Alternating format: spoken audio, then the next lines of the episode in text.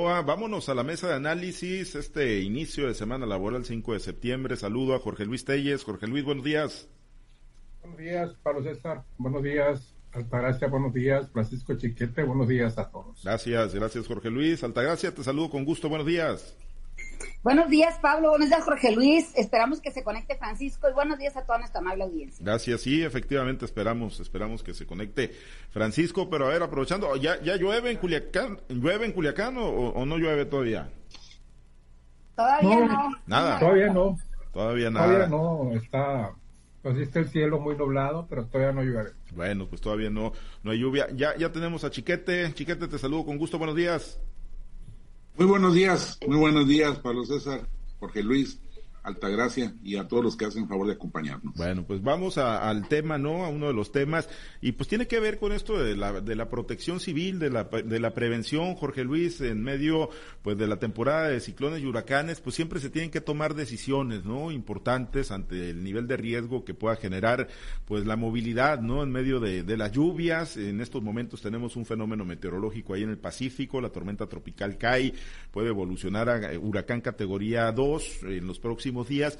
Pero bueno, eh, ya eh, se anticipan lluvias importantes para el día de hoy y se da el aviso Dicen los padres de familia están muy molestos. La realidad es que hemos recibido infinidad de, mensajes, de llamadas de parte de padres, madres de familia, incluso de propios estudiantes que están muy molestos. Dicen por qué no se toman las decisiones y, se hacen los avisos con un poco más de, tiempo. Eh, el aviso está llegando despuesito de las seis de la mañana, seis quince, seis veinte de la mañana. Bueno, cuando muchos muchachos de las rancherías, de las comunidades, pues tienen que salir desde las cinco treinta, cinco cincuenta de su domicilios para poder llegar a clases a las 7 de la mañana. Y en ese escenario, Jorge Luis, además se da el cambio, la salida de Héctor Félix eh, este fin de semana de la titularidad del Instituto de Protección Civil y la llegada de Aurelio Roy Navarrete. Y bueno, pues preguntarte, en, en el pasado gobierno con Quirino, pues estaba Paco Vega y también siempre resultaban muy, muy polémicas las decisiones, Jorge Luis, porque a veces decía no hay clases y resulta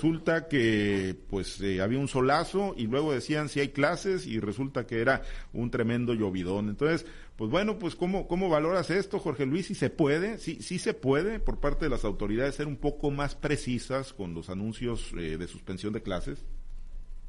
Lo que sea en Culiacán no hay ayuda todavía, pero sea muchos niños felices y muchos jóvenes también, y muchos padres malhumorados, sobre todo aquellos que pues que les cuidan a los niños en las escuelas, ¿no? Para que ellos trabajen, no hagan, hagan otras actividades y también los maestros felices porque no van a trabajar el día el día de hoy, pero agua todavía no hay.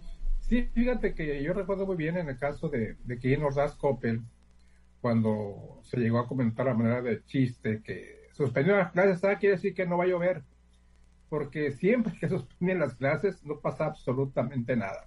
Eso pasó aquí en Culiacán infinidad de veces, suspendían las clases y no caía ni una gota de agua. Cuando no tomaron las decisiones era cuando se venían los aguaceros, como tú lo has dicho, y ya se quedó como, como, un, como un dicho popular, suspendió las clases, quiere decir que no va a llover.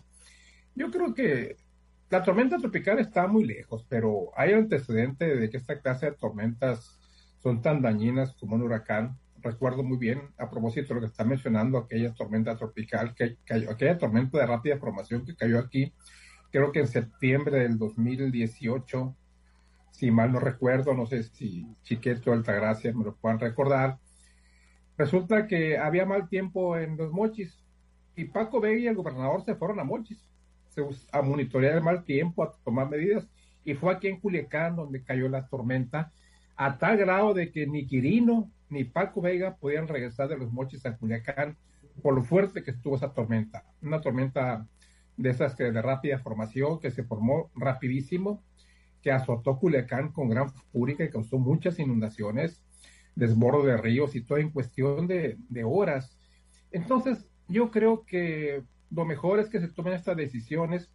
Mira, si no, más, más vale perder un día de clases a perder una vida.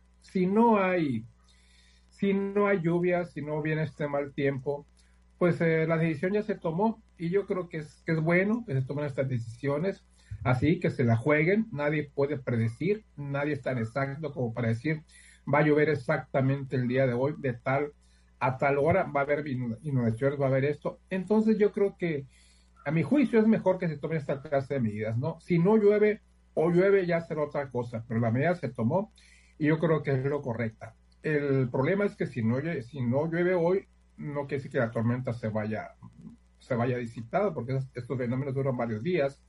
Entonces, probablemente la suspensión de clases se extienda varios días de la semana a consecuencia de esta nueva tormenta tropical. Pero te digo, para mí es una decisión correcta, independientemente de que llueva o no llueva. El, pronóstico extendido, sí, pues obviamente marca, ¿no? Que durante toda la semana vamos a tener potencial de lluvias fuertes en el estado de Sinaloa, Chiquete, y yo creo, al final de cuentas, que, que la decisión, yo coincido con Jorge Luis, ¿no? Digo, si llueve o en algunas zonas en particular y en otras no, pues al final de cuentas ya, ya queda en las manos de la naturaleza, se tiene, se tienen que hacer los, los, las previsiones. Pero yo creo que el malestar principal de los padres, de las madres de familia, es la oportunidad con la que está llegando el aviso, Chiquete. Y la verdad es que pues la prevención no es una ciencia exacta, pero es muy útil y es absolutamente necesario que se corran estos riesgos. Si falta algo de eficiencia.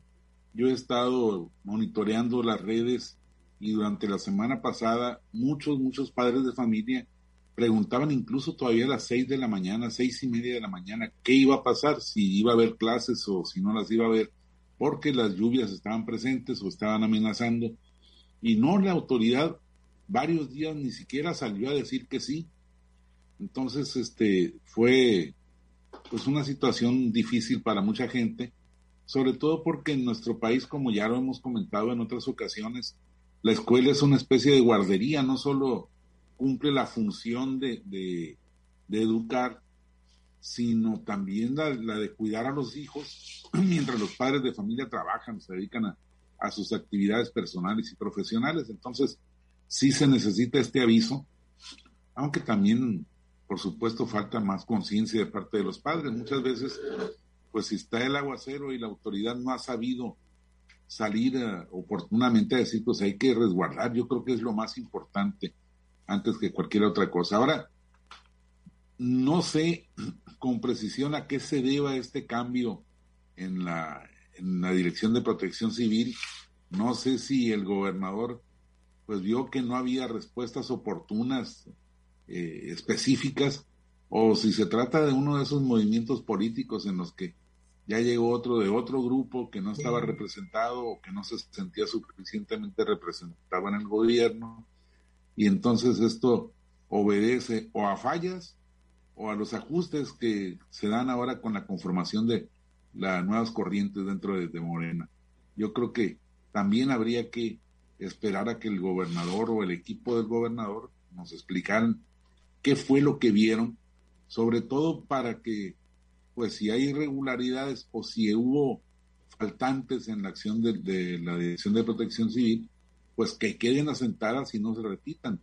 Lo importante en este tipo de cambios es asimilar las experiencias y poder este, subsanar las irregularidades y poder salir adelante. Yo creo que el gobernador tendría que dar una información, quizá hoy en la mañanera, en la semanera, para ver qué, qué fue lo que pasó y, cómo podemos este, los, los sinaloenses pues coadyuvar a que esa dependencia funcione adecuadamente, porque hoy más que nunca es muy importante. El, sábado se le cuestionó Altagracia al gobernador allá por el fuerte, allá en Mochicahui, donde anduvo, se le, se le cuestionó con mucha insistencia en función de qué, pues un cambio en medio de la temporada de ciclones y huracanes ahí en protección civil y no, no le gustaron para nada los cuestionamientos al, gobernador. Dijo, váyanse a investigar, dijo, pues es que al final de cuentas, pues se le está preguntando a él, ¿no? Que es el que tiene la, la responsabilidad y quien se supone que ordenó el cambio, ¿no? Ahí en protección civil, que sí, pues por decirlo menos, fue bastante extraño, pero bueno, pues a ver si ahorita en la conferencia mañanera eh, da mayores, en la semana da, da, mayores datos, Altagracia, pero bueno, pues ahí está, ¿no? Lo, impredecible de la naturaleza, pues también vuelve muy impredecible los anuncios por parte de las autoridades y genera este gran malestar hoy que hay por parte de padres de familia y madres de familia. Mira, la, la naturaleza es impredecible, pero lo que me causa a mí más, más ruido es el tono en el que está utilizando el gobernador para dirigirse a los medios de comunicación o para hacer aclaraciones. Me parece que está un poco lo he insistido desde hace ya muchos días que el gobernador parece que está molesto, parece que no, pues no se siente a gusto tampoco cuando se le cuestionan en situaciones que, que verdaderamente algunas no tienen ni siquiera por qué causarle esa molestia. Él tiene la facultad constitucional y lo ha dicho y lo ha reiterado varias ocasiones cuando ha hecho movimientos dentro de su gabinete y no era la excepción en este caso, ¿no? O sea, si lo hizo es porque de alguna manera considera que, que la otra persona que entra al relevo pues pudiera hacerlo de mejor manera. Eso sí, deja muy en claro que es su amigo, que son que son gente que le van a ayudar en otros, los que han sido removidos y puestos en otras, en otras dependencias, pues, pues han, eh, siempre aclara que son sus amigos, ¿no? Aunque los que se han ido para siempre, como en el caso de Melissa pues para, para él sigue siendo su amigo que le ha dado hasta con la cubeta, ¿no? El tema muy, muy este, importante en estos momentos es el tema de los temporales, que esos pues finalmente no tienen palabra de honor. Eh, todo hay una, hay una técnica o hay una, este, eh, equipos que pueden predecir las rutas por donde pueden irse este tipo de fenómenos meteorológicos, pero de ninguna manera se les puede tener al 100% eh, esa fe de que, de, que se van a ir por la ruta marcada. Hemos visto cómo hay, como bien lo comenta Jorge Luis, aquí en Culiacán se han formado tormentas de rápida formación, hay que sí, y llegan y causan estragos, incluso algunas que han cobrado vidas de, personas que se encontraban en esos momentos y que a veces por imprudencia pues se bajan del auto o tratan de pasar arroyos y, y, son arrollados o este por, por las fuertes corrientes que tienen de alguna manera las calles. No, también es un hecho que es obligación del gobernador y, de todo su equipo pues mantener informada a la población y a veces pues esos informes sí es cierto llegan con un poquito de, de retraso y eso impide que las personas se queden en sus casa. No es cierto que hay muchachos que vienen de rancherías, hay muchachos que vienen, o incluso de colonias que en Culiacán pudieran llegar, eh, que pueden tardar hasta 40 minutos en, desplazarse en el transporte público, ¿no? Entonces a esos muchachos que salen a las 6 de la mañana para llegar a la universidad, para llegar a las preparatorias, pues el aviso les llega pues un poquito tarde. También me causa eh, algo de extrañeza que eh, salga el de protección civil y no hemos tenido ningún posicionamiento de, de la Secretaría de Educación Pública. Parece que que como si no estuviera, aunque pues es responsabilidad de la SEP también mantener esa información constante con los padres de familia, con los centros educativos, para que haya la menor cantidad de gente en tránsito y se puedan evitar, si de presentarte los fenómenos meteorológicos, pues que se puedan presentar algunos accidentes o algunos este, pérdidas lamentables, ¿no? Eh, los padres de familia nunca vamos a estar contentos, eso sí, porque pues eh, con el trajín diario que tenemos de que levántate, que cámbiate, que desayuna, que súbete al carro o vámonos en el camión para llegar a tiempo, pues en esa emergencia, en ese dinamismo que traemos por las mañanas, el que llegue un aviso a las 6.45 o a las dos pasadas de las 7 de la mañana, pues ya, ya hizo de alguna manera que la adrenalina corriera por nuestro cuerpo. No, lo que es un hecho es que como padres de familia lo que nos debe importar es que si el aviso llegó, bueno, pues hay que atenderlo independientemente de la hora que fuere.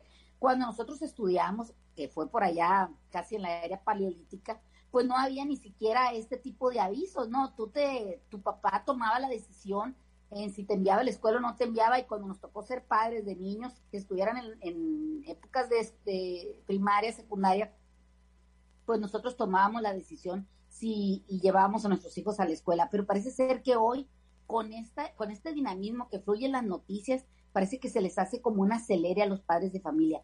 Tú como padre de familia tienes la obligación y la responsabilidad de saber si va o no va tu hijo cuando se presenten situaciones, en este tiempo sobre todo, eh, si, llevas o no llevas a tu hijo. O sea, no necesariamente tendría que salir una autoridad para decirte llévalo o no lo lleves. No, tú debes de tener el, criterio suficiente, la madurez como padre de familia, como jefe de esa, de, de esa misma decir lo llevo o no lo llevo. Como dice aquí mis compañeros, un día más o un día menos de escuela no hace la diferencia. En cambio, el tomar una decisión acertada de llevar o no llevar a tu hijo, si tienes arroyos cerca, si tienes calles que se inundan o vives en una zona baja o la escuela está cerca de una zona inundable, pues ¿qué te queda si te, si te llega el aviso o no te llega el aviso? Que te llegue a ti eh, ese pensamiento razonado de saber si lo vas a llevar o no lo vas a llevar. No necesitamos un anuncio a veces de una autoridad que si este máximo, si este llega tarde, para, para tomar esa decisión de poder llevar a tus hijos a, a la escuela o mantener a salvo a tu familia.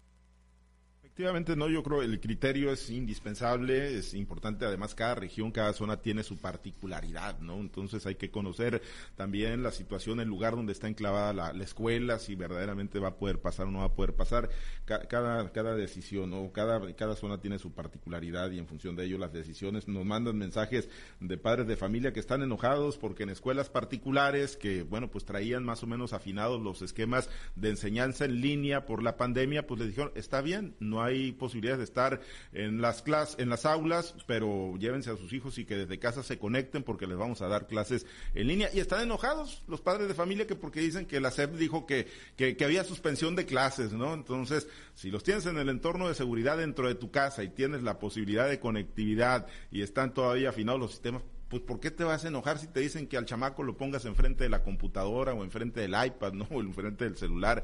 de todas maneras se va a poner el chamaco ahí cuando te vayas a trabajar. No, sí, sí, pues por te digo. Pero es pues que para los César no todos van a su casa de regreso. Sí, pues. Algunos van con el papá, los pues. hogares sustitutos, con los abuelos, con, los abuelos, tías, entonces ahí ahí no tienen este necesariamente los, los medios para eso. Entonces, como quiera sí es un, un trastorno para, para la familia en, general. Desde luego que, que, sí lo es, ¿no? Pero bueno, quienes sí tienen la condición de, conectar a sus hijos, pues digo, háganlo sin, sin, sin mayor reniego.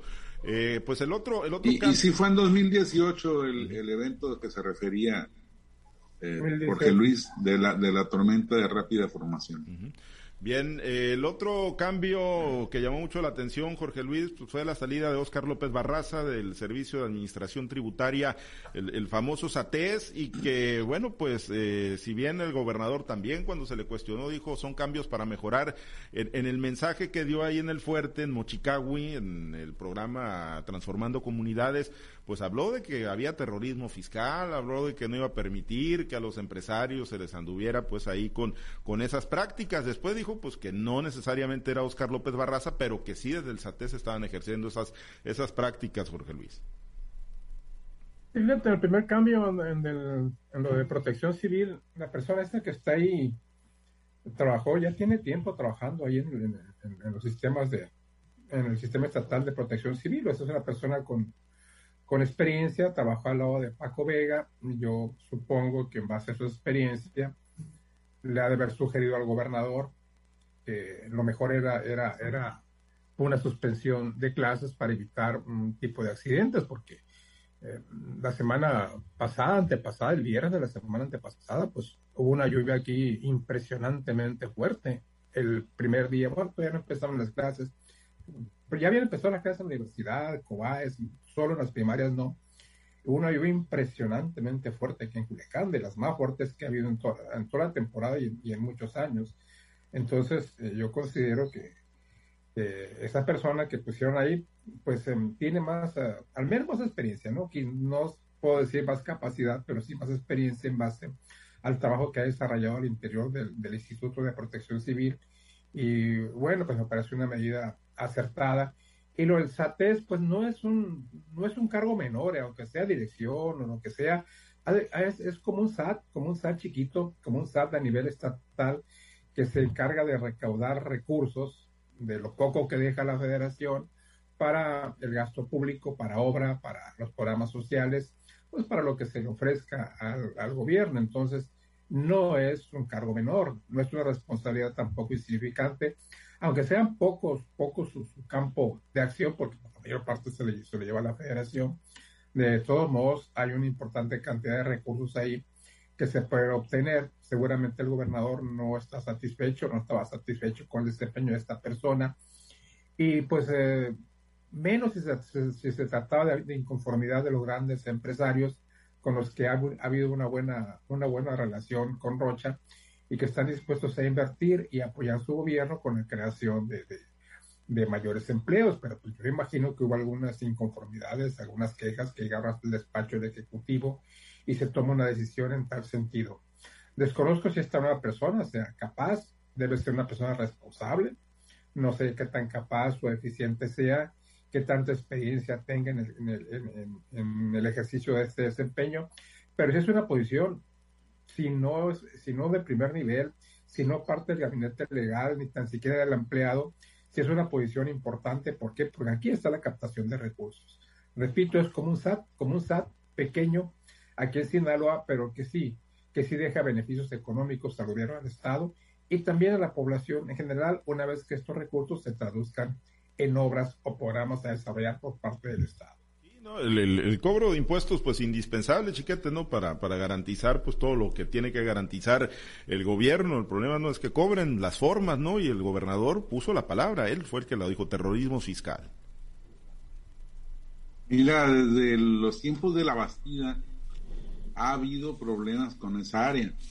Por lo menos se han manifestado, eh, aunque el SAT es reciente, el SAT es reciente, eh, lo que se creó con Quirino Ordaz, ya, por supuesto, las áreas de fiscalización ya existían y ya generaban problemas. Yo recuerdo que la Bastida despidió muy estruendosamente a, un titular eh, porque hubo quejas de los grandes empresarios que estaban siendo objeto de, terrorismo fiscal precisamente, que les hacían auditorías este, inacabables y generalmente para poder acabar con eso pues tenían que retratarse con una, con una feriecita que no era tan pequeña.